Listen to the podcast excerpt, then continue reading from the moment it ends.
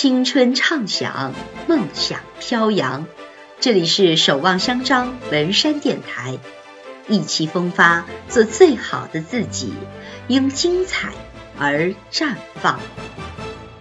大家好，我是高一三班的张楚涵，现在就由我向大家介绍一下我的机器人竞赛创新小故事。首先，很高兴认识大家，很荣幸能够在这里。与大家分享我的机器人竞赛心得。其实我与机器人这项竞赛只是有缘，还谈不上什么经验分享。所以今天我就跟大家谈谈我与机器人竞技这项赛事的缘分吧。爱因斯坦曾说：“若无某种大胆放肆的猜想，一般不可能有知识的进展的。”受益于爱因斯坦的这句话。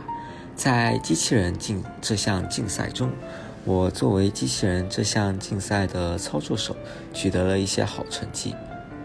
而我之所以能取得这样一些成绩，不仅是因为埋头苦干和不懈的努力，还来自于我一些大胆的猜想、自我创新和突破实践。谈到机器人竞技，大家能想到的应该都是各种大大小小的零件组装，一系列复杂的操作等等吧，看起来是一个很枯燥乏味的过程。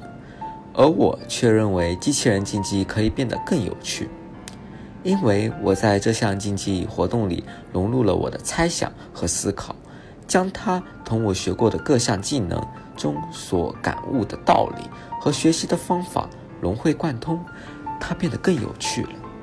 这也是我对创新的理解。周易周有言：“隐而生之，触类而长之，天下之能事，必也。”又有言：“六爻发挥，旁通情也。”触类旁通，这就是我与机器人竞技结下的缘分。第一是在搭建中的举一反三，从最初的模仿开始，仔细观察着每一颗螺丝钉。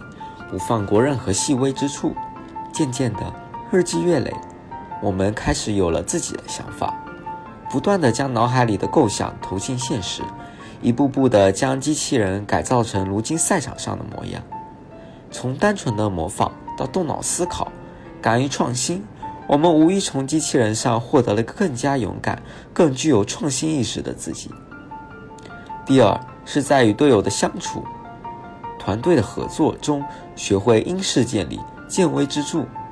VEX 作为一个团队比赛，与人沟通必不可少。无论是赛前与队友的战术讨论，亦或是赛后与对手的微笑握手，都在细小之处要求我们做到明事理、宽待人。我想，这极为可贵的经验，也替将来我们在学校、社会中与人交往打下务实的基础。第三是将在机器人活动中所学的知识融会贯通，运用到生活中。无论是动手能力的增强，愈发善于思考的大脑，敢于创新，变得更加勇敢的自己，还是在比赛中收获来自五湖四海的朋友，弥足可贵与他人交往的经验。无疑的是，在机器人比赛中，我成为了一个更好的自己。